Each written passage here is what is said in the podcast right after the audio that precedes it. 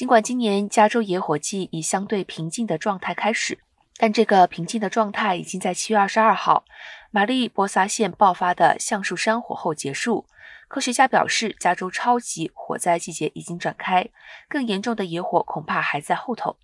科学家们指出，初夏高峰期的火灾是由高温、低湿度的干燥空气、大量干燥植被造成的，通常会在七月和八月时加剧。接下来的秋季是第二个，也可能是更危险的高峰期。这个时期的火灾通常是由强风造成的。